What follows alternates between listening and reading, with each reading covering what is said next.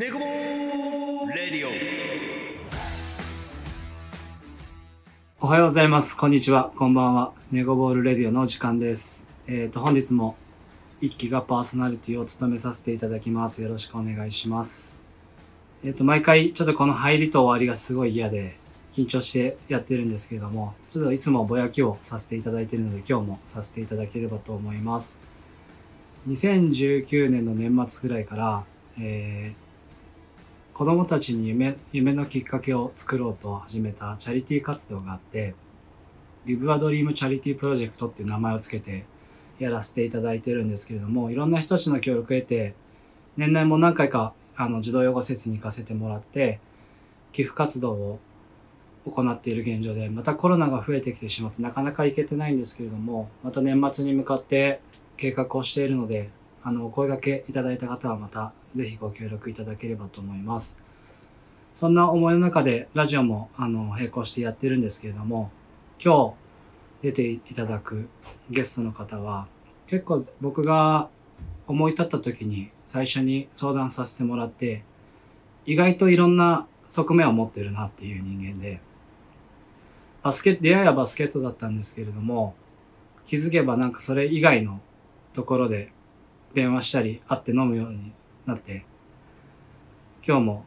快く受けていただいたので、面白い話が聞けると思います。早速紹介したいと思います。今日のゲストは、西野達樹さん、ザズーンです。よろしくお願いします。よろしくお願いします。えー、まあ、西野達樹、まあ、ことと言いますか、えー、バスケットボールの中では、あだ名ではザズーンと呼ばれています。よろしくお願いしよろします。くお願いします。なんかもっとないの？自己紹介的な。自己紹介的な？一芸は特にないですね。まあ、あの、飲みの席ではいろいろやったりはするんですそうですか。今日飲みの席、真っ昼間だもんね。まあ、ピロよろしくお願いします。なんか、ね、本当は、まんじまるがいると、はい。ちゃんと PR 作って読んでくれるんだけど、はいまんじまるクビになっちゃったじゃないですか。あ、そうなんですか。ラジオクビになっちゃったんで、はい当分こんな感じでやろうかなと。はい。なんとなくこう今やってる、まあバスケットでもともと繋がってたじゃん。はい。なんかバスケットと仕事のどんなことやってんのかなみたいなの軽く聞け,、聞けると、みんなに伝わると思うんで。はい。はい、自己紹介お願いします。はい。よろしくお願いします。お願いしますと、バスケットでは、えっと、5年、4年前からですね、あの、ストリートボールリーグの 3on3 のサムシティというところで、で、平塚コネクションというチームに所属しています。で、5人制では、まあ、地域社会人リーグ、横浜ギガスピリッツというところに所属してバスケをしています。まあ、それ以外はいろんなところにこう、ピックアップで行ったり、区民大会に出たりと、川崎市民に出たりというような形で、えーバスケットをやってます。で、一輝さんとの出会いは、そうですね、平塚コネクションに入る前くらいなので、だいたい5年前くらいになるかなと思います。ストリートボールを始めたのが6年前なので、まあ、それぐらいの頃からのお付き合いをさせていただいていて、で、まあ、仕事の方は今、あの、ソニー生命保険株式会社といって、生命保険会社で、あの、営業をしています。はい。はい。まあ、自己紹介そんな感じで。最初ね、多分最初会ったの駒沢公園だよね、多分そうですね。駒沢の夜だったそうだよね。周りの先輩がね、変な先輩多かったんで、いっぱいいますね。あの、変な後輩がいるなと思ったのがはい最初のイメージで、こんな真面目だと思ってなかった。あ そうですね。やっぱり、まあ、コートに入った時の雰囲気はやっぱ変わりますね。そうだよね皆さん。緊張してる？ちょっと。してます。緊張してるよね緊張してますね。いつもの感じ出てないけどはい。じゃあ今日、あの、まあ、いろんな方がラジオとかやっていて、もともとつながりはバスケットなんだけど、今日はあの、ザズンとしてじゃなく、はい。西野達樹としてのはい。オファーさせてもらってるんで、わかりましバスケの話は禁止ということで、た。わかりました。でまあ、呼び方はザズンでいきます。はい。まあバスケの話も全然出ちゃうと思うんだけど、はいなるべくちょっと違った、まず冒頭にも話させてもらったんだけど、チャリティー活動の方の話をいろいろ聞きたいなと思っていて、あれ、そもそもはそう、あの今日、対面でラジオって二人目なんですよ。あ、そうなんですか？確か二人目。うん。あ、もうちょっといるかな？でもめちゃくちゃ少なくて、なんか俺も違和感が、うん。メンバーとやるときはこうやって撮るんだけど、はい。普段はズームでやってるんで、ちょっと緊張してます。スーツだし。すいません。で、ちょっと早速なんだけど、はい。えっ、と、今保険はいで働いてると思うんですけど、その前って何やってたんでしたっけ？はい。えっと、その前は、児童養護施設といって、あの、まあ、親御さんがいなかったりう、ん。あと、まあ、養育困難、子育てできない状況だったり、あとは、こう、虐待をされてたりっていうお子さんを、まあ、引き取って、あの、まあ、実際に家のような形で育てる。うんうんまあ、その親代わりというような仕事をしてました。まあ、親代わりで子育てしつつ、まあ、親御さんの元に帰れる子なんかはそこの関係調整もするような、ああ、なるほど。まあ、そういう仕事をしてましたね。もう新卒から丸5年働いてました。丸5年か。なんかさ、それを聞いたのもさ、はい年始に俺が急に呼び出して、そうです。あと30分以内にここに来いって言って、今からそうです。ストップウォッチ測るから来いって言って、本当に測られた。しかも結構滑り込み 29分みたいな。その時だよねね。年始だっけ？年末？年始か。年末か。年始ですね。年始だよね。はい今年の年始ぐらいに、その帰りの車かなんかで送ってもらってる時に、こんなことやろうと思ってんだよね、みたいな話をしたら、実は、みたいな。感じだったよね。そうです。ね、びっくりした。だから、まあそもそも話、万事丸とかにはこんなことしたいんだよねって話をしてたけど、具体的にこんなことをするんだって明確になったのは、うん。ザズンのおかげというか、ああ、そうなんです。そっからも何回か夜中に電話させてもらって、はい。こんなこと考えてんだけどどうとかさ、はい。相談させてもらってたから、いつか呼びたいなと思ってたんだけど、はい。やっと呼べましたっていう感じで、ちなみにその児童養護施設ではい働くきっかけって何だったんですかね？そうですね。きっかけは、あのーもともと私の家で両親が里親をやっていたんですね。ほうほなので、あのーまあ、実子はもともと僕は一人っ子だったんですけど、あの血の繋がってない兄弟が上に二人、下に二人。う。へー小学校、私が5年生の時に。あ、5年生の時に、まあ、急にって言ったらあれだけど、まあ、子供目線でで見れば急にです、そうだよね。あの、これから兄弟増えるから、みたいなへ感ーじです。これなんか聞いていいのかわわかんないんだけど、そはいの時ってどんな心境なの？めちゃくちゃ嫌でしたね。嫌だったんだよ。あのー最初その話を、まあ、うん家族会議みたいなうんうん。タイミングで、しかも、あのー祖父母とも暮らしてたんです。はいはいはいはい。父方の祖父母、父親、母親、僕という5人家族だったんですね。なるほど。で、が、いきなり兄弟が4人増えるっていう風になると、うん。まあ、言ったら甘やかされてるというより、こう、視線が自分に集中していたものが分散する感じっていうのを、小学生だからすごく感じたのでど。う、ん。もうずっと大泣きしてましたねあ。嫌だ、みたいな。え、小学校何年生の時？5年生なので、あー10歳ですね。。いろいろ感じる年だもんね。なるほどね。それって、え、そのタイミングで、えっと、お父さんは、その里親っていうのを始めた。タイミング。それってなん、なんでとかってか話したことある？あそうですね。あの、もともと父は、あの、児童福祉関係の仕事を、もう私が生まれる前からしていて、で、まあその、父の仕事としては、不登校の子であったり、学校に居場所がないとか、社会に居場所がない若い子供たちの居場所づくりっていうのをこう、もう30年ぐらいやってるんですけど、まあそれが結構、日本としては結構先駆けとうん、言いますか。うんうんっていうところがあって、まあそういう児童福祉関係、まあ市だったりから、あの、里親をやっていただけませんかっていう依頼を。何度も受けてたんですね。はいはいはい。で、まあ、私が幼いっていうのもありますし、えーまだちょっとできる状況じゃないかなっていうお断りもしてたんですけど、まあちょっとこのタイミングでやろうかなっていうので、え引き受けたっていうところですね。ー、なるほど。すごい、でも決断だよね。そうですねお。父さんとしても。はい。できっと、まあ、預かる、面倒を見るってなると、そこまで10年育ててきたザズンより、多分そっちに目が分散するどころか、結構そっちに目がいうん。行くイメージがあるから、そうですね。今の話嫌だよね、やっぱね。そうですね。しかも4人。そうですね。なるほどね。で、もうその実家を離れてう、ん。もともと溝の口、武蔵新城よりうん。に住んでたんですけど、里親をするために、津田山に家を借りて、うん。で、まあ、祖父母を残して、実家に。うん。うん。うん。で、あの、引っ越したっていう。へえ。そういうの、まあ、国から一応そういうお願いをされてるわけ。そうですね。まあ国であったりし、まあ行政、市市区町村とか、いろいろ、その、まあ川崎は政令市なんで、うん市からの依頼っていう。なるほど、なるほど。それは、そのちゃんとお金をいただきながら、あの、ある程度こう、補助を受けながらやるものなのかな？一応はそうですね。あのー、子供を育てるのに必要な最低限のラインっていうところでうん。でも実際それ以上きっとかかってきちゃうよね。かかってました。ね。あのー、実際のところ、もう、例えば家を借りる時の、うん、うん。まあ子供たちがこう育つ時の、あのー、連帯保証人になっうて、んやったりとか、まあ、し私学に中学、あ、高校行かせてあげるって言った時のそういうお金だったりとかは、あ結構はみ出る部分はなるほどね。大きかったので、すごいことだ。俺にはちょっと今の俺のレベルではそこにはちょっとたどり着けない なかなか難しいですよね。あの、誰もができることじゃないというか。ちょっとなんかね、こう、お金の話って急になんかしちゃいけないもんだみたいなうん。習慣が、悪しき習慣だと思ってて、はい。日本では。全然必要なことだと思うし、お金は悪いことじゃないと思うから、だからその辺も俺はズバズバ聞いてしまおうと思って、まあ後であの、編集する必要があればすると思うし、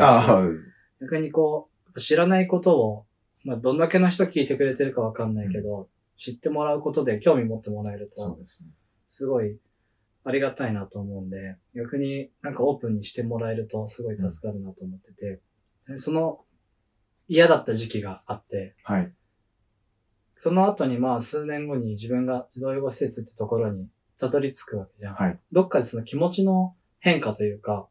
そうですね。あのーまあ、最初はやっぱり摩擦はかなり生じましたし、うんあのー仲良くできないっていうふうに思ってしまったり、うん実施なんですけど、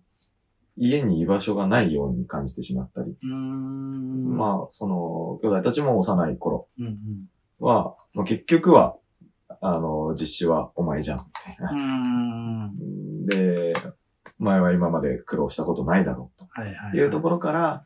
うーんと、まあ、ひがみ妬みじゃないですけど、っていうのをこう受けてて、まあ、実家に僕も逃げたりとか、ああ、そそううそういう時期も。もあったんですね。ただ、うんと、まあ、年重ねるにつれて、高校生とか、まあ、中学生、高校生ってなっていって、まあ、その、反抗したり、自分の親に、兄弟が反抗したりっていうことがあるときに、間に入ることとかがうん。だんだん生まれたんですね。その、いや、もう、あの、自分が父とかに対して、まあ、言ってること意味わかんないって、うん。ほんとムカつくんだけど、っていうのを、まあ僕が間で聞いて、で、父には、まあこういうふうに、こういう意味で怒ってたんだって、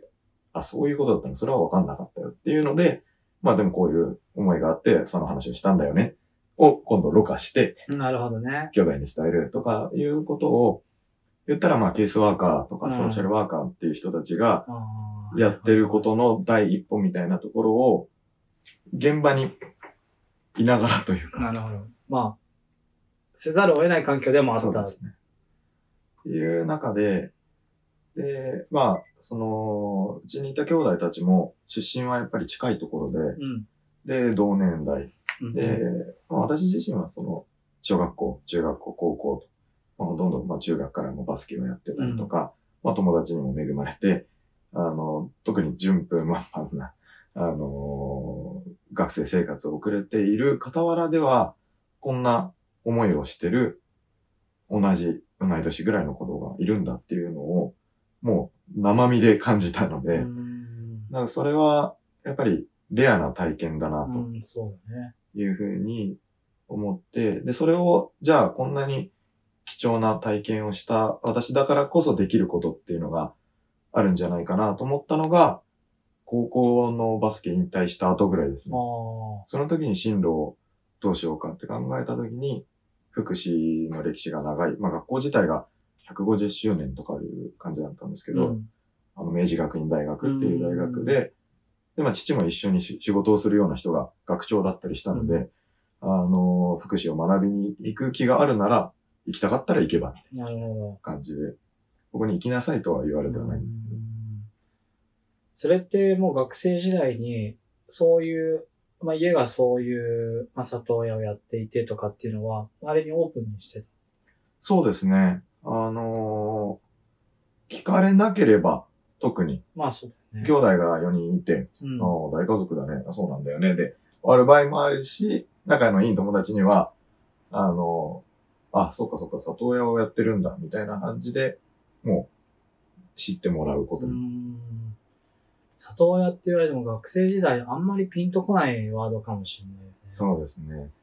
たまたま俺高校の同級生のサッカー部の子が、あの、里親じゃないんだけど、児童養護施設から、あの、来てるやつがいて、そいつすごい仲良くて、で、あ明るいし、クラスのムードメーカーで、ただなんかふとした時にそういう話を聞いて、でも俺らは何もそこに感じないというか、かわいそうとすら思わないというか、別にまあそう、そうなんだ。な。んかやれることやろっかぐらいの仲間がすごく多かったから、そこは自然に行けたんだけど、そうじゃなくてやっぱ隠したい子たちもたくさんいたと思うし、人今まで出会ってきた中で知らないだけで、そういう環境の子ってたくさんいるんじゃないかなと思ってて、そういう意味ではなんか身近で飲みの席だけどいろんな話聞かせてもらって、たまたま俺がそういう興味を持ったタイミングだったから、すごい学ばせていただける機会が多いなと思って、そのお父さんと、まあ、年を重ねて自分が同じようなこう、仕事をするようになったタイミングで、なんかこう深く話すタイミングとかってあった？そうですね。あの大学生の時はもう福祉の勉強を始めていたんですけど、まあ、二十歳になるタイミングに、うんと、福祉、児童福祉の現場って、こういうことだからねっていうような話をされた時に、まあ、結構、あの、ぐっと来る部分があって、うん。その父のフリースペースえーに来ていた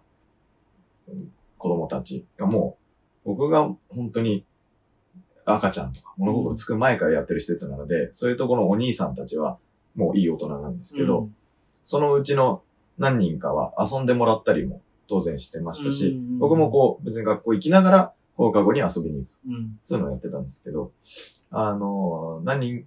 かは自殺してしまって、おーうんいう話をされて、もう顔も名前も一致するような人がもうこの世にいない。で、それ、は父としてはすごく悔やんでるんですよね。うん、救いきれなかったっていうところで。ただ、父のおかげで救われてる人たちは当然たくさんうん、日本中にいるんですけど、その中でもやっぱりどうしても救えないことがある。うん。で、自分の持ってるその力の限界っていうことをもう突きつけられることうん、があるっていうので、まあエピソードとしては、その父の施設に来ている子が、まあ、結構ふきび、深めにうん、自傷をし始めちゃったんですね。で、まあもともと自傷傾向はあったんですけど、それは生きることの確認のような自傷だったものから、本当にちょっと死ぬ気の自傷に変わってきたぞっていう変化を父は感じ取って。うん、ただ、そこ親御さんは結構受験に熱心で、うん、もう、あの、今年を逃すともう、これ以上は浪人はさせられないみたいな、うんラストイヤーなんです。だから、学校にも予備校にも行かせたいんです。うん。西村さんどうにか行かせてください。いやいや、やいや、そ、そんなものはどうとでもなるんだから、もう彼は今生きるか死ぬかのところにいるんだよっていうことを、あの、父は親御さんにご説明をしてたんですけど、あの、わかりました。まあ今までいろいろお世話になりました。まあ今日限りでここに来るのやめます。ええで、もう最後にかけて勉強させます。うん、でもそれは必死で父は止めに行ったんですけど、いやもう、あの、この子のメンタルは、まあ、あの病院にもかかっていて、で、お医者さんからも号が出てるので、うん、でも父は直接その主治医のところに行って、いや、本当にもう、この子本当に小さい頃からずっと見てきてるけど、これは本当にもう、ギリギリのラインうん、だよと。お医者さんからも頼むようん。という話をしたんですけど、で、あんた誰？こっちは医者だぞ。医者がいいって言ってんだからいいだ。なるほど。っていう時に、自分のその父は、肩書きが、まあ、その、内々に通ってる名前とかじゃうん何も効力を持たない、ドクターっていうものには負けてしまうっていうところで、結局、その2週間後その子亡くなってしまったんですね、へだからまあ父としてはこう、だから言ったじゃないかみたえ。いな。うん。で、まあ、もう本当に悔やみながら、こう、お通夜に、えー、出席した時に、あのー、西野さん本当に面側でありがとうございましたけど、親御さんが頭下げに来るんですけど、でもね、あの、弟の何々はどこどこ受かったんですよ、みたい。な話をされた時に、俺 何をしてたんだ、みたいな。そこの、なんかもう無力さとかうん。をすごい突きつけられたりする思いっていうのは、これからものすごい数えきれないほど経験するぞっていうような話とか。フリースペースっていうのは、あの、なんていうの、憩いの場というか、その学校とかから、まあ、逃げ場所って言ったらあれなんだけど、はいそういう人がこう、いろんな子が集まる場所。そうですね。もう、あのーだ、誰でも行っていいよっていうような場所で、あのーいじめられてるからっていうこともあれば、別にいじめられてないけど、学校っていうものに馴染めない。いけい。ないんだっていう子とか、まあそういう子たちが、あ、でも私はここにはいていいんだ。うん生きてていいんだっていう自分の存在価値を確認できるというような場所です。もちろん、勉強したいっていう子には勉強も教えてあげるし、、で、義務教育を卒業したっていう、あの、証にも、その代替機能みたいにうん。も、あの、国と連携して取れるようにしたんですよね。うん。なので、そこに通ってるってことが、学校に出席したよううん。な扱いになって、高校受験をできたりとか、ですねそういう場所を作っていったという。それ当時で言うと、今でこそ、じゃあ学校行くことってどうなのみたいな、うん少し、俺からしたらいい傾向だなと思ってて、学校に行かないことが悪いみたいな時代じゃん、きっと。そうですね。それで言うと、その、お父さんがやってた活動みたいなのも、アンチもいっぱいいたんじゃない？すごく多かったと思います。やはり、その、もう、その、同じ父世代の方もそうですし、と上の世代だったりの、学校はもう、行くのは当たり前。うん先生様みたいな、うん。学校の先生は先生様みたいな価値観の方はたくさんいらっしゃって、うんそうですね。だって祖母ですら僕がそこに遊びに行くのを、なんか、サボってるんじゃないのみたいな。いうぐらいでまあ、まあね。うん自分の息子の仕事だから応援はしてたと思うんですけど、でも、それって社会的にどうなのかなっていうような、うん。うん祖父母世代は感じてたりはしたんじゃないかうんすごいね。でも、そそうだと思う、時代的に。まあ、今でこそ俺も、もう大学とかは意味ねえし、みたいなこと言うし、なんなら、小学校とかですら、俺は必要ないなってな。思ってきてて、うん必要、必要なんだけど、俺の価値観で言うと、そうじゃなくて、自分のやりたいことを追い続けて、やっぱそこで出会う仲間とかの方がもしかしたら大事なのかなっていう。これはもう極端な意見なんだけど、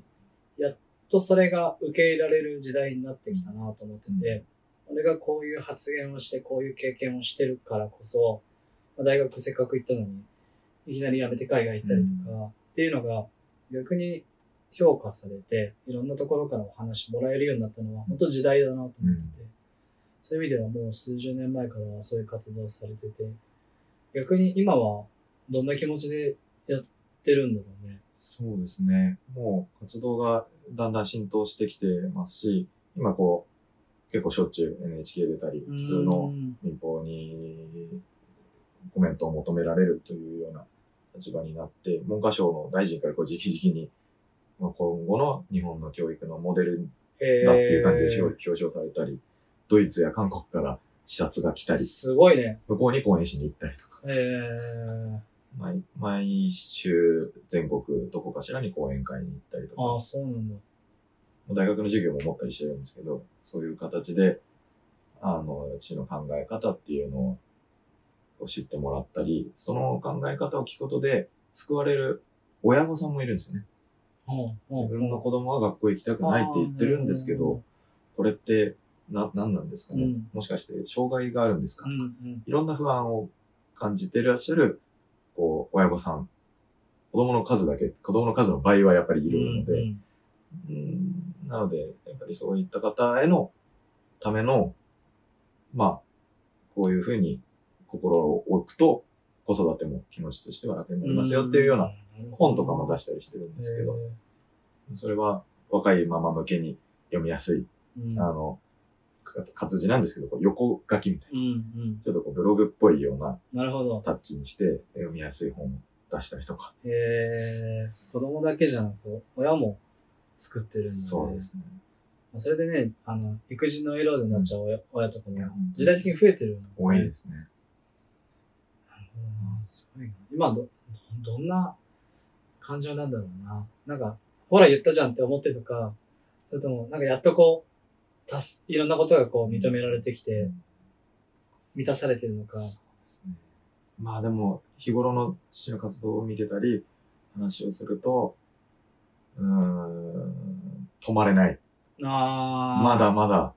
まだまだっていう。めちゃくちゃかっこいいことですね。そうですね。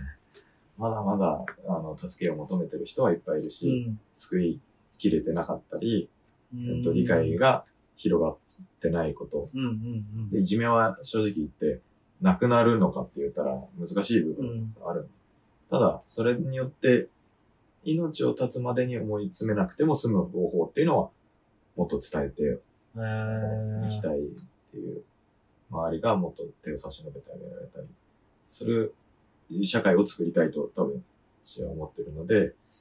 まだまだ止まれないんだと思うんですけど、でもそうですね、その二十歳の時に話したんですけど、まあ、だいたい50くらいで人生は終わると思って生きてきたって言ってな。たんで、んなので、まあ気づいてみたらもうこの年、もう還暦迎えてるんですけど、うんまだまだ全然止まれないわ、みたいやな。ーすごいなかっこいいね。そうやっと俺も今、いわゆるこう、ゴールがある仕事というか、イベントごととか、例えばデザインの仕事も、納期があって、イベント本番があって、その後その後、なんだろう、報告とかはあるにしろ、やっぱゴールがあることうんじゃなくて、こう人生かけてこうトライできるような事業とはまた別の自分の旅みたいなことはずっとやりたいなって、2020年すすごく強くなってきていて、きっとそれのだいぶ先を行ってる先輩なんだなって気がしていて、これもこの、ね、ギブアドリームっていう活動を始めて、これきっと正解ないし、ゴールないんだろうなうん。と思ってて、その分、俺的にはワクワクするし、これが何か少しでも、俺の力なんてほんとちっぽけだから、どっかの一部にしかできないかもしれないけど、そういう仲間が増えてって、社会的にそういう世の中に、俺らが死んで何百年後かわかんないけど、なった時に、その時やったことって俺は人生かけて誇れることになるんじゃないかなと思ってて、そういう意味でもお父様、めちゃくちゃかっこいいね。今度乾杯させてください。ああ、もうぜひぜひ。あの、お酒は大好きなので。どんな、お父さんどんな人なんですか？そうですね。あのまあ、おじさんらしい冗談も好きだし、あのお酒も好きだしっていう感じなんですけど、そうですね。なんか、でも愛は深いですね。どこまで行っても、この人のことを、もともとは見ず知らずだった人でも、もう名前と顔が知ったら、もう大事な人だよっていうぐらい、はあ なんか、すごいなあのそうですね。万人を愛するっていう、どこまで行っても許す最後は許すっていうようなところを、大人になって近づけば近づくほど遠のいてくっていうような、なんか、あら知れこの人、ば知るほど。この人やばいんだなっていういや、すごいと思います。ちょっと今、もちろんバックボーンにはお父さんっていう存在がいると思うんだけど、今回、あの、主役ははいザズンなので、ちょっと一回話を戻して、はい。ザズンの方に行きたいと思うんだけど、こう、移動語せずに、新卒から働き始め、はい5年ぐらい働いてたのかな。なんかその時でこう、きな気づきというか、改めて働いた時に変わったなんか感情みたいなのってあったりする？うーん、そうですね。あのーやっぱり、現場に入ると、もう、もう一人一人のケースが重すぎるので、うん。そうですね。あの、あ、こ、こんなにいるんだ、こういう子たちはっていうのが、うんやっぱり座学で統計取って数字が。何件でとかいうのはもちろん学んではいましたし、うん事例検討とか、そういうのは授業でももちろんやりましたけど、そんな次元じゃないというか、そうね。一人一人にちゃんと人生があって、どこで生まれてどう育って、どういう親御さんで、どういうおじいさんおばあさんで、家族構成とか、そういうもの全部見ていって、あ、それでもどこにもこの子を救う家族がいなかったのかとかう、ん。いうことがあったり、あの、もう、一日の食事は給食か水道水か、うん公園の水道水か、みたいなことか。で、その子たちはもう、それかあとはもう万引きするしか食べる。るものがない。だから夏休みは給食もない。うん地獄だったよ、みたいなのを、ああ、なるほど。もうなんね。まあ悲しそうじゃなくて、それが生活だったからっていう感じでうん。話すんですけど、ここだったよ。いや、もうよく来てたね、みたいな子たちがやっぱりいっぱいいますし、ただ、虐待はもちろん多いんですけど、身体的虐うん待、精神的虐待、あとはまあ、育児放棄、性的虐待、まあ、いろそのお四大虐待なんですけど、あのー必ずしも、憎かったり、殺してやりたかったりして、虐待をしてるわけじゃないっていうのは、うん実際に親御さんと面談をさせていただいたり、子供たちとの会話うん。の中ではすごい感じる部分もあって、うんうんと、まあやっぱり、その、先ほどのまあ父の話にもちょっと絡みますけど、育てる側のお父さんお母さんがどう育てていいかわからなかったり、うん。助けを求められない、育子育てをすることに。で、正解はわからないけど泣き止まないうん。とか、いうことを聞いてくれない。思い通りに動いてくれないっていうことをどう理していいかわからないと。あで、自分の感情もだんだんコントロール、疲弊していっーうん。た結果、こう手を挙げてしまうとか、放置してしまうとかうん、いうパターンもあるので、うん。なんかこう一概に虐待をしてる人は、もうすべからずしてみんな、もう死刑に遭うべきみたいなのではないな。なるほどな。ああ、そっかそっか、その、ああ、その時の迷いだったりとか、方法の、ただ、それのさ、その、根本的な部分で言うと、じゃあそこまでこう、親になる覚悟があったのかっていうと、まあ、もしかしたらその瞬間はあったのかもしれないけど、やっぱまだ準備は足りなかったのかなって、うん。俺は感じてしまって、なんかそれを、だから仕方ないんだよって収めるのは、なんかちょっと違うのかなっていうふうに、今の俺の感情だと思ってたんだけど、その働いてる身からすると、そこも受け入れて、うんそうですね。その分、まあその関わってる座禅とかが何とかしますねっていう方向性なのか本当共に成長をしてほしいな。っていうところだと思います。まあ子供は子供で、もう現実としてもう突きつけられた。あなたの親御さんは、あの、あなたのことを育てられないっていうことは、そういうな言葉ではもちろん伝えないんですけど、あの、大人になるにつれてそこは消化をしきれないんですけど、うん一生。ただ、こう、もう覚悟をしていかない。どう生きていくかっていうのを覚悟していかなきゃいけない。っていう意味ではこう強くなっていく必要がありますし、親御さんも、もし一緒にまた暮らしたいと思うなら、それに向けたトレーニング、をどうやって育てていくかっていうことは、し努力はしなきゃいけないっていうふうに思うんで、もちろん厳しい言葉もうん言いますし、あの、まあそれでもできないこともあるんです。うんうんうんだからそれは、あの、どうやっても家族再統合ができないケースももちろんたくうんさんあるんですけど、そうですね。っていうところですね。本当にもう、あの、子供たちの様子を見ると、許せ、現場でも許せないと思うようなうん。親御さんはもちろんたくさんいるんですけど、うん。許せない、この起きた事象に許せないだと、うん。ことの解決とか今後の解決にはならないので、相手にして逆もそうだと思うんだけど、な単純に殴られて、まあ、なまあ、その、DV 的な話で言うと、殴られて、ただただそれが憎しみになってる子だけじゃないってことでね、きっとね。それを、下手したら愛情って感じてる子供も存在というか、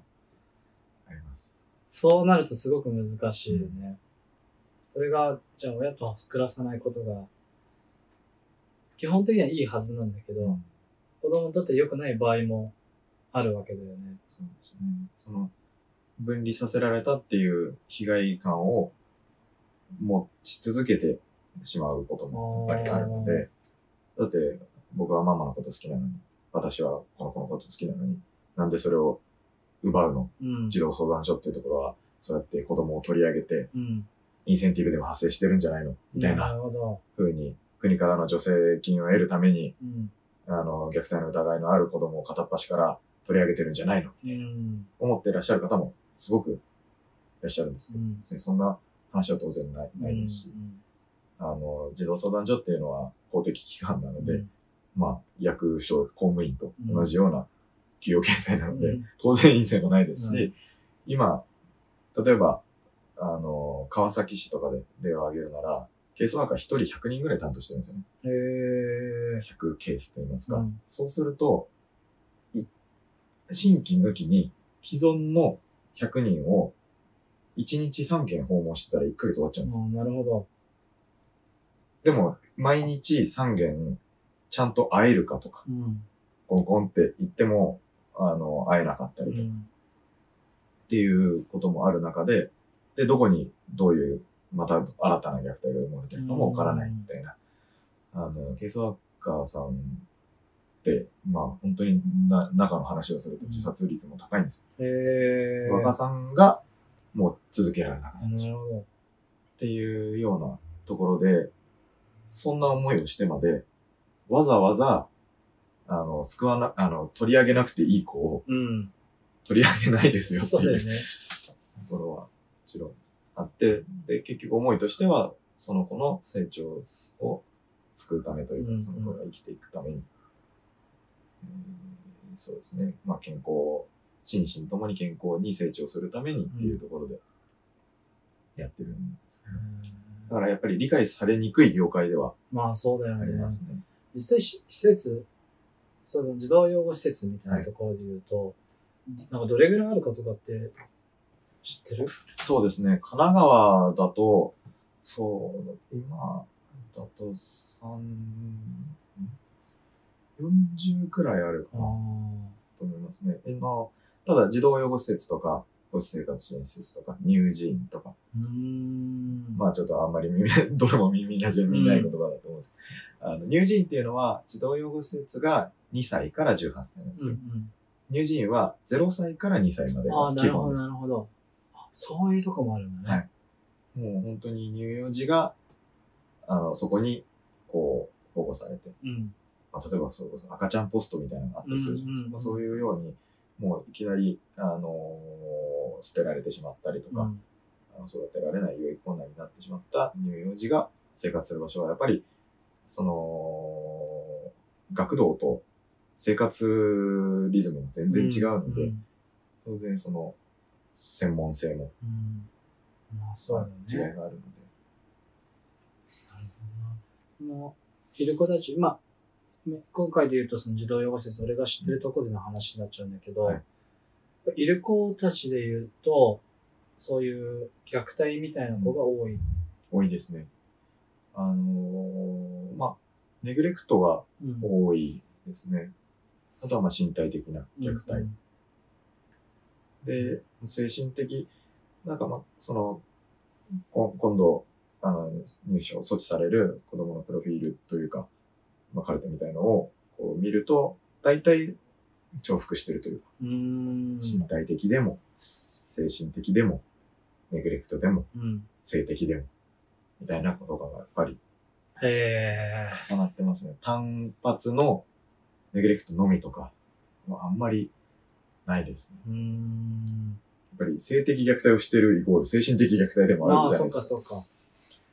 なるほどね。性的虐待とかさ、なんか、全然イメージもつかないというか、実は前回話聞いた時にその性的虐待みたいな話も聞かせてもらったけど、俺は想像もしてなくて、うん。単純に虐待って、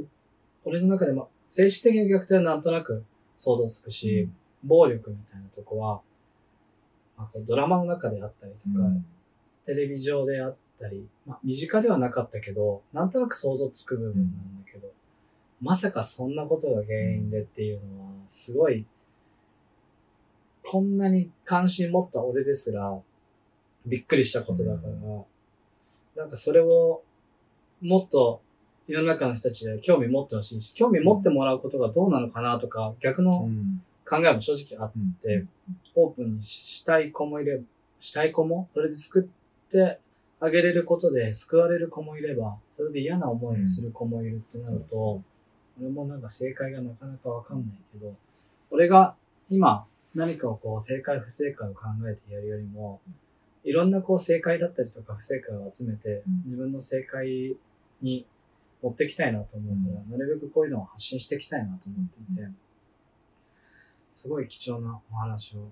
聞かせてもらって、逆にこう、そういう思いがあってさ、はい。あのー、働いてて、うん。今保険の仕事をしてるじゃん。それってどんな経緯があってたどり着いてる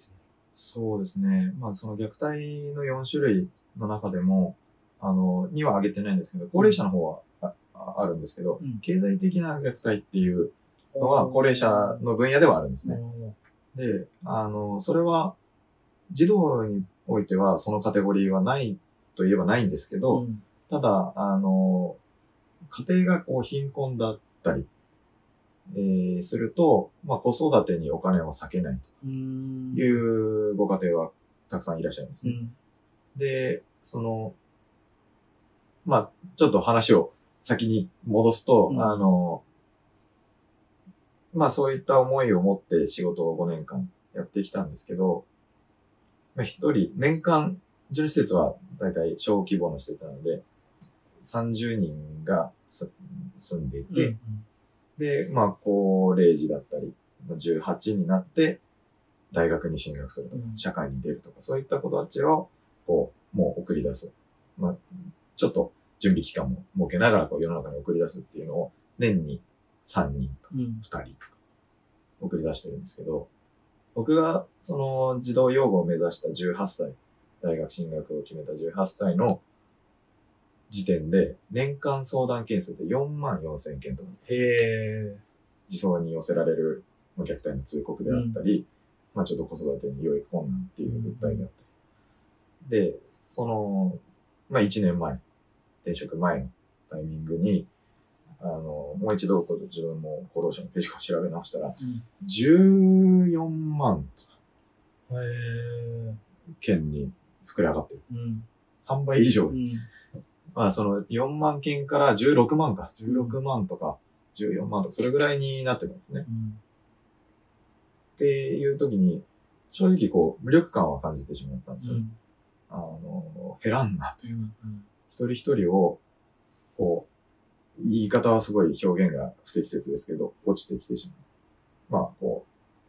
う、社会的な支えが必要になってしまった子を救うっていうことが、新たに必要としているこの数と、イコールになってね、増えているっていうところが、無力感を感じたときに、で、そこに来てしまう理由って様々ですけど、やはりお金のところってかなりうん。大きいんですよね。うん。で、まあ、実際不慮の事故によって、旦那さんがこう亡くなってしまうんう。稼ぎ頭が亡くなってしまう。で、貧困に陥ってしまったご家庭あると思うんです。うんもう専業主婦だったら。でもそうすると、子供はまだ小さいし、でも食っていかなきゃいけない。うん仕事に行かなきゃいけないってなると、お母さんが今度仕事に行くじゃん。なるほど。そうすると、子供から見た目線は、両親を失ってるんです。うん。大事な自分を育ててくれる期間に、お父さんはいないし、うん。お母さんも仕事に行っちゃってていない。これっていうのが、やっぱり日本中たくさんあるんですね。って言った時に、と国がちゃんとそれを救えればいいんです。うん社会保障が。じゃあ、あのーまあ、ちゃんとある、実際にある制度ですけど、遺族年金、うん。うん子供がいる、どちらかが亡くなってしまったら、遺族年金として、基礎年金だったら78万円入ってきます、うん年間。で、年間78万う円。ん。で、子供一人につき22万円と。じゃあ90万円とかがあったところで、うん年間90万円です。生活できないじゃないですか。っていうのって、結局社会保障が成り立ってない。うん。えーで、それを埋めるために生命保険はある。うん。うんって言っても、もう生命保険だってもう昔から日本人の9割の人が入ってるんですよ。うん。入ってるにもかかわらず、そういう子は生まれてくる。うん。じゃあ生命保険も機能してないじゃん。そうね。なるほどね。っていうふうに、そう、そこをどんどんこう結びつけていったときに、じゃあちゃんとした保障を持っていれば、もし毎日何があっても、経済的には少なくとも子供のことを育ててうん。いくことができる。で、まあ、お母さんだったりお父さんも生活をしていける。で、その保障を持ってることで、あ、もう自分に何があっても大丈夫。自分に何があっても子供のこと。育てていけるじゃん。じゃあ、まあ、仕事頑張ろうか。まあ生活に張りが出たりうんっていうのもありますし、別に毎日があるとかないとか関係なく、先々にこう見通しが立って、あ、このペースで生活をしていったり、収入があって、消費をしていってっていう、支出があってっていうのをやっていけば、あ人生はまあなんとかなるのかとか、うん。見通しを持ってもらうと、今そこが見通し立たない方が世の中に多すぎて、うん。漠然とした不安、老後2000万、うん何それっていうような人が多いことが不安を煽ってると思ううんですよ。ん。えじゃあやっぱ子供にもそんなに、じゃあ私立とかは無理だしなとか、うん子供のやりたいことって言ってもまあ、習い事1個させられれば、御の字かなとか、うんじゃなくて、もう、ここまでやりたい、ここまでやりたい。あ、これもできるのか、これもできるのかって思ってもらったら、そもそもそういうふうに、児童養護だったり、措置、社会的養護が必要な子っていうのが減っていくんじゃないうん。で、児童養護時代は、もう一つの施設の中で子供を救うっていうものでしたけど、まあ、今ソニー生命で働いてると拠点は特にないので、全国どこにでも、こう、お客さんを作れますし、こう守れる。うん。そしたら、世の中における貢献度っていうのは、高くなるんじゃないかな。うんすごい、次はあれだね。総理大臣だね。いやいやいや。いやいや、そういうわけじゃないんですけど。次総理大臣になってね、その国の保障がちゃんとできたら、一応今の話は全部解決ということで。そうですね。いやー、そう、本当に、もうそれに越したことはないなっていうふうに思ってて。そんな思いで、まあ、あの、他の人たちに怒られちゃうかもしれないけど、そんな思いでやってる人いるんかねっていう。まあ、やっぱり業界のイメージは、まあ、本当に、もう、とにかく、はい、とりあえず入っといた方がいいよ。うん。みんな入ってるから入っといた方がいいよみたいな風に言われて入ってる方も多くいらっしゃいますし、イメージは良くない方も多くいると思うんですよ。うんなんかちょっと押し売りセールスみたいな。ただ、うーんと、そうじゃなくて、本当に困った時に助けてくれるものだし、うん困らないで済むに越したことはない。その時のこう、またも最悪それがあっても大丈夫だっていう安心感っていうのが、やっぱり保証の大大切さかなと思ってて。すごいな。で、明日も不安だもん。いや、そうですよね。こんな生き方してるとね、うん。あの、自分の話になっちゃうけど、毎年やってること変わってて、うん。それもありがたくう、んあの、いろんな方にこうお話しいただけるから、頼ってもらえて、いろんなことができてる。俺の中ではチャレンジできてるからいいんだけど、やっぱり本当は、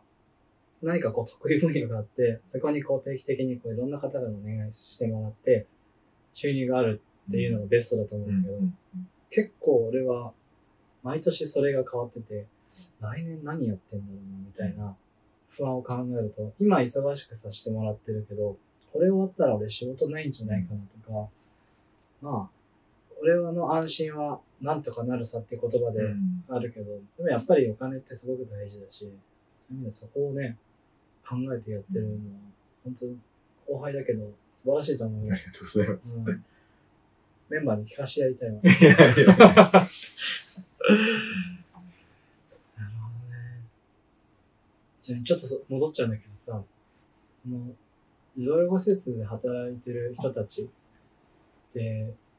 さっきのソーシャルワーカーの話もあるけどさ、なかなかこう、本人たちも結構来る、そういう子供たちがね、いると、なんだろう、こう、ストレス、不適切かもしれないストレスというか、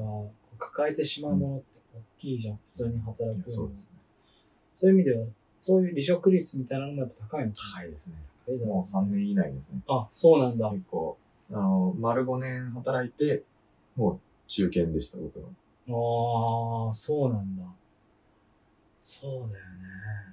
かといってね、別にお給料がすごいいいわけでもないだろうし、きっともうそういうところで働いてる人たちって、お金うんぬんじゃなくうんやってる人たちだと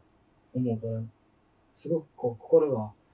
ピュアというか、真面目な方が多いと思うから、余計食らっちゃうだろうね。そうですね。自分事だもんね、みんなね。うんで子供たちは、高校、一応高校3年生までが上限。そうですね。一応一区切りですね。ね。で、まあ今、制度として措置延長という形で、2年間、うん。20歳までは施設から、し新しい職場とか、大学とか、うん。専門学校とかに通うっていうこともできますう。ん、ああ。なるほど一回そ、の、段階を経て、社会に馴染んでいくというか、いきなり18だからもうじゃあねってポンって放り出されると、やっぱり潰れてしまう子もうん。中にはいるので、うんなんか単純に聞きたいんだけど、今、俺がやってるその活動って、夢を与えることは俺自身できないなと思うので、夢を持つきっかけになりたいな。その寄付を通して、何かこう、例えば音楽やってる人が楽器もらって、それ届けた時に、初めて手にしたのが楽しくなって、将来楽器を弾きたいとか、服をもらって、なんかこう、サッカーの服をもらってサッカーをやりたいとかっていう、夢のきっかけになりたいなと思っていて、その中で今後やりたいことで言うと、もう少しこう学校で学べないようなうん。リアルなこと、お金ってこういうふうにうん。生まれてるんだよとか、あの、例えばお米ってこう生まれてるんだよとか、本当こう社会に行った時に、俺のいたところ、すごい良かったんだよ。うん。こんな人たちがいてってうん。言ってもらえるような環境を作りたいなと思うんだけど、その夢で言うと、そういう子たちって、なんかどう、その辺どう捉えてるのかなっていう疑問がうんあって、なんか、俺なんてって思ってる子が多いのか、うん。そういうんじゃなくて、逆にその環境にハングリーになって、こう、将来こうなってやるんだっていう子が多いのかその辺っていた中での実感ってある？んですそうですね。あの、本当に子供のもともと持ってる力にもよるというか、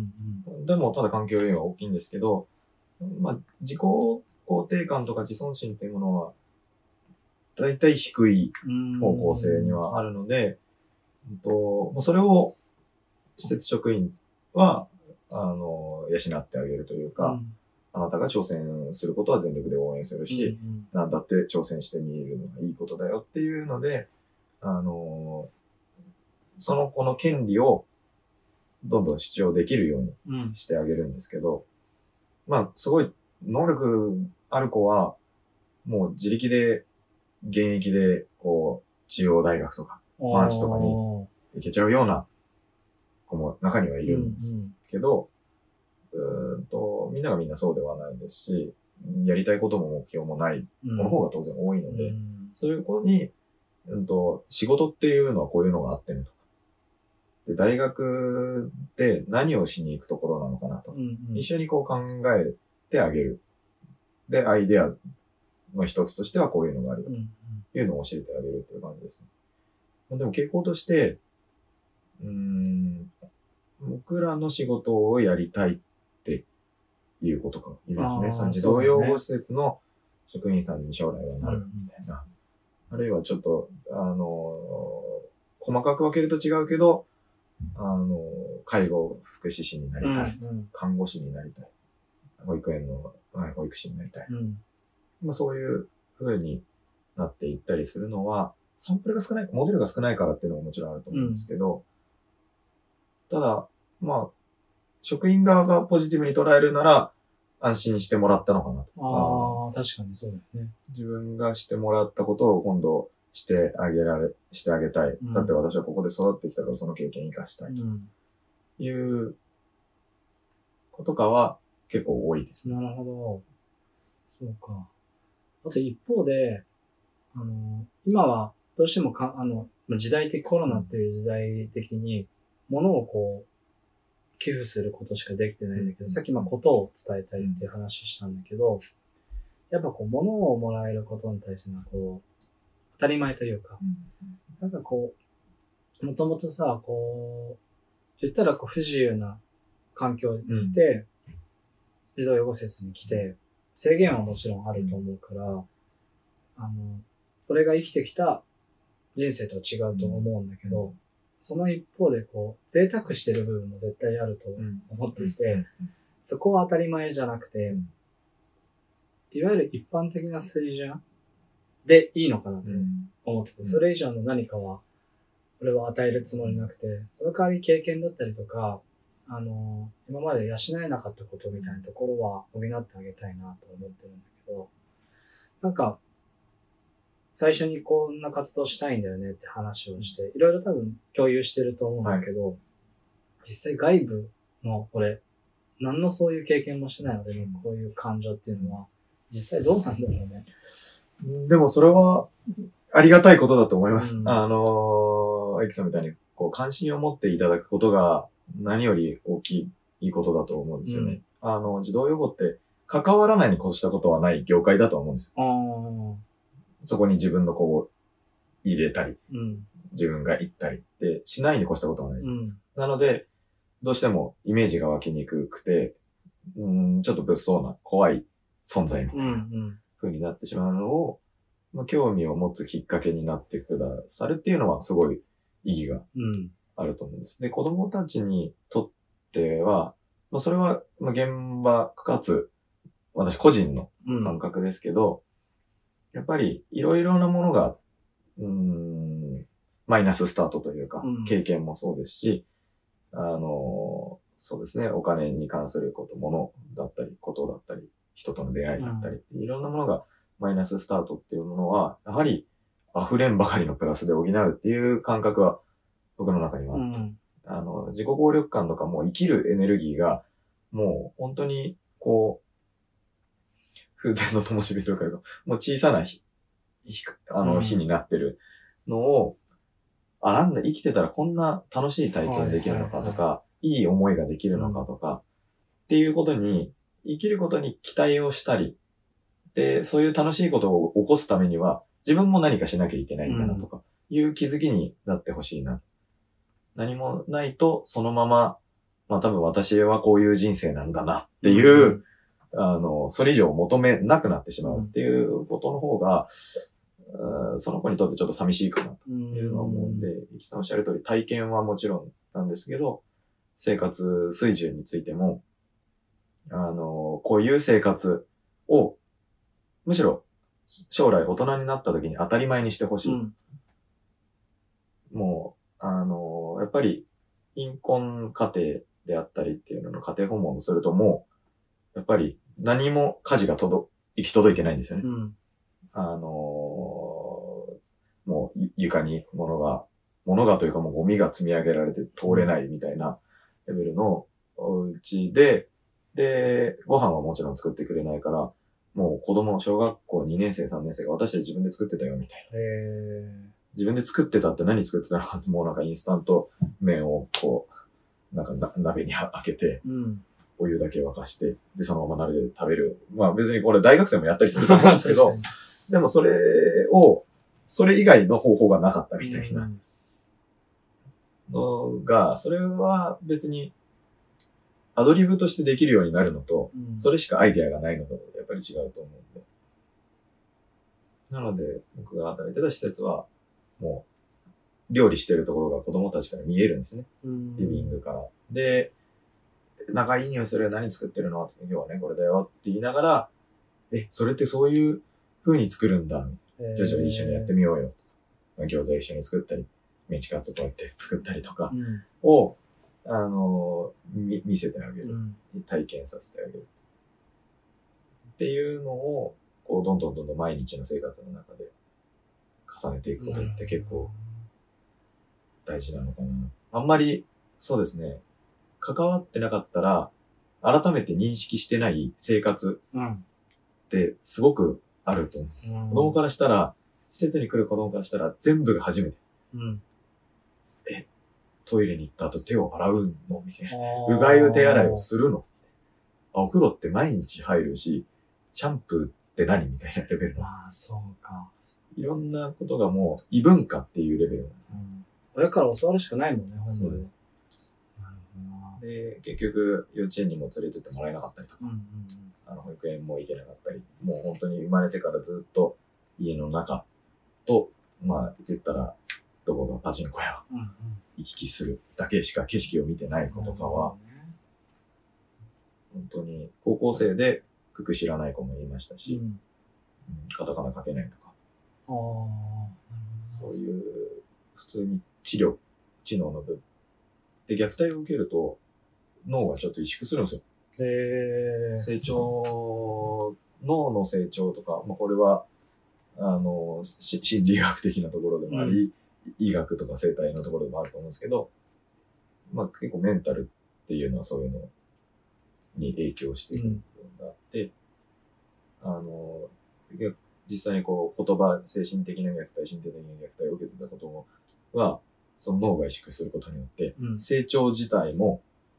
とどまってすごい線、伸びない。ー本当は、もっとのの健康的な、心身ともに健康に生きてきたらもっと大きくなれたりするのに、背が伸びない。うんあそういうところにも繋がってくる。あるんですね。それは後天的な理由で。うん俺、すごいノンストレスで生きてきたのに、もうちょっと伸びてもよかった。それは、まあ、まあ遺伝の部分はもちろんあると。親父185あるんだけど。あ、そうなんですか？そうえどうしてね長男に全部持ってかれた。えでも長男が大きくなるっていうのはありますよね。うん。もうちょっと分けてくれてもよかったね。そうです。そうか。そう、なんか、でも俺もやっぱすごくリアルに考えていて、あの、いろいろ興味持って、関心持って、こうやって話聞いても、俺は働けない。正直。うん無理だからこそ、今できる、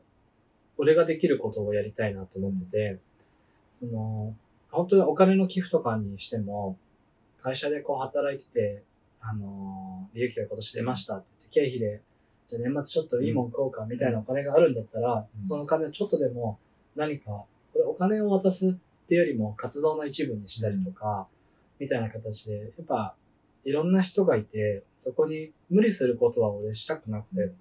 結果自分のが幸せでいて満足していることが周りの幸せにつながっていくと思うから、これは今後どんどん変わっていくと思うし、形も。その中でやっぱそのステージで自分ができることとか、聞いてくれてる人の中にもなんかいろいろやってる方々がいて、無理ない中で、あの、何かできることからやってもらえれば、きっと少しずつ変わってくると思っていて、まずはその、年間3人とか2人とか送り出すことっていうのを経験した上で今があると思うんだけど、俺らは何もしてきてない中で、一人変えられることってすごく大きいと思うし、なんかちょっとしたことから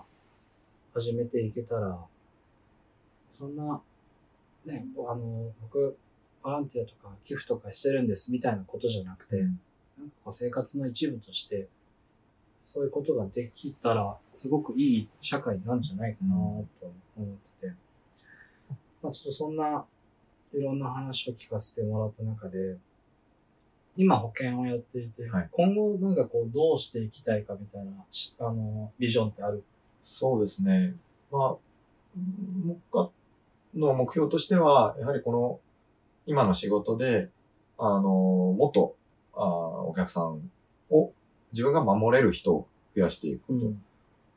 で、それが安心が広がることだったり、子供を間接的にではありますけど、救っていくことにつながるので、とにかくどんどんどんどん、あの、いろんな人にちゃんとした保証を持ってもらったり、あー安心してもらうっていうのを広げたいと思っていて、で、多分、一人でできる限界が来るので、うん。それが今度、もう一つ、上のステージに行けば、自分のこの考えを、もっと他の人にも、うん。あの、伝えてもらう。うん世の中がもっと明るい見通しが持ってたり、うん。配信できるように繋がってもらいたいなっていうのが、あの直近の目標ではあります。うんそれはまあ仕事として、どんどんどんどん、こう、いろんな人に会っていくっていうのは、大事にしていきたいんですけど、ただもうそれがこう人生っていう長い、うーん、うーんものの中では、まあ長いって言いながらも多分あっという間にうん来たと思うんですけど、そうですね。やっぱり、うーん、子供が、うーん成長、安心して大きくなれる何かにはやっぱり関わりたいなと思ってる、そこがまだすごくぼんやりしてるんですよね。それは大事でしょ。やっぱり。総理大臣。うん。総理大臣ですね。ちょっと道のりが長いと思う。道のり長いですね。うんそうですね。あの、でも本当にそういう、すごい表面的なことだと、施設を作るとか、うん。うそういう、もういろんなところにいろんなそういう施設を作っていくっていうことも、頭の中でこう浮かんだりもしてるんですけど、もっと貢献度の高いことなんだろうなっていうのは、ずっとこう片隅に考えながら今仕事はしてるっていう感じです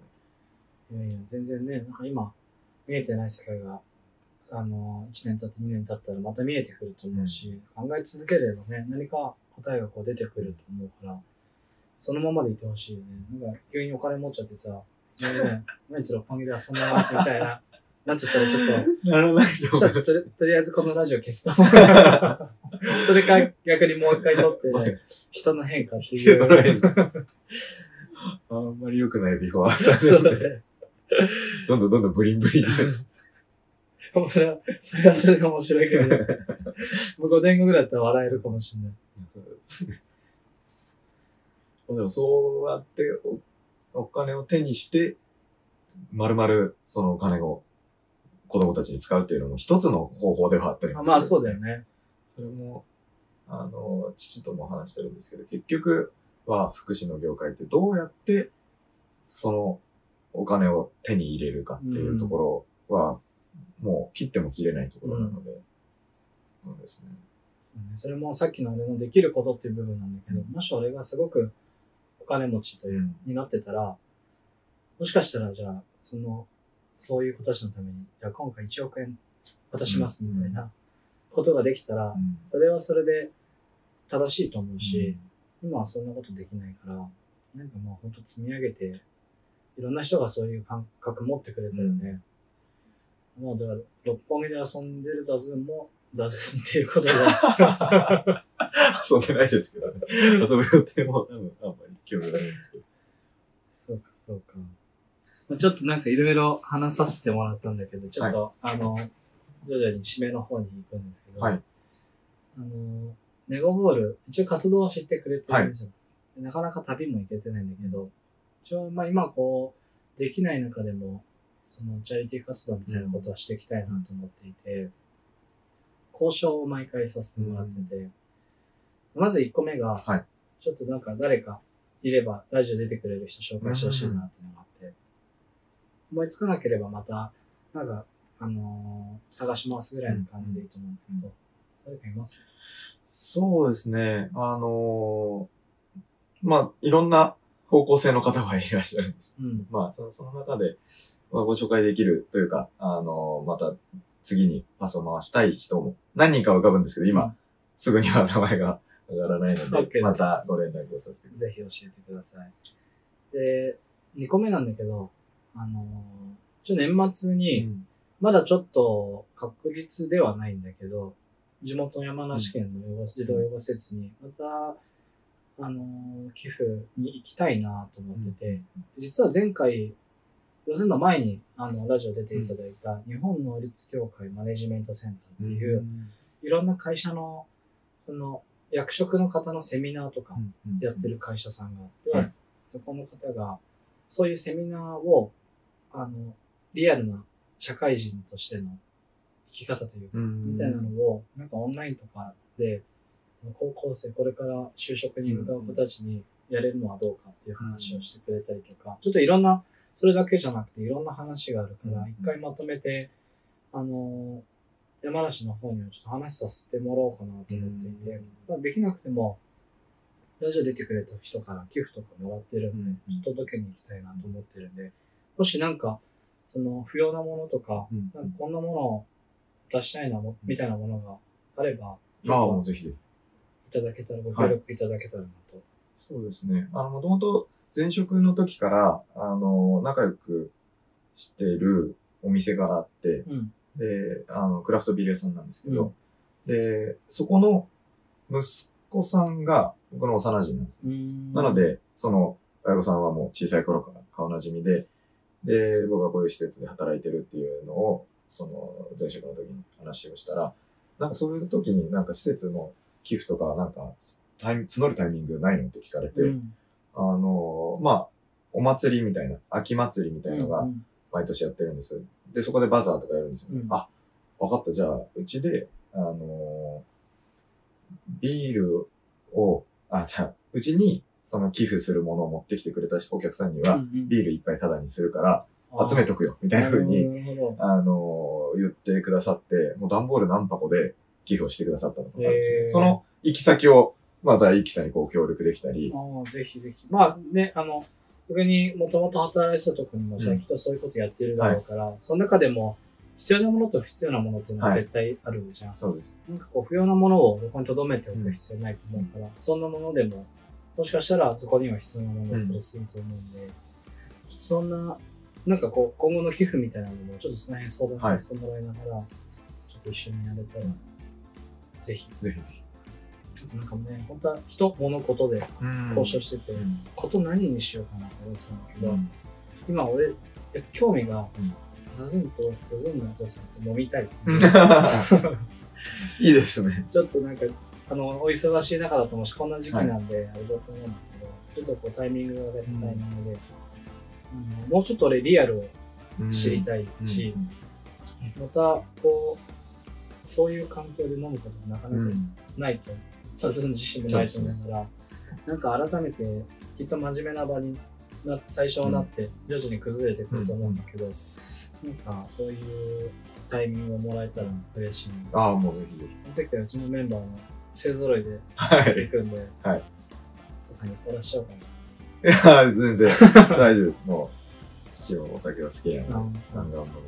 ちょっとその時はクラフトビール屋さんにちょっとビール出してもらって、あ、そうですね。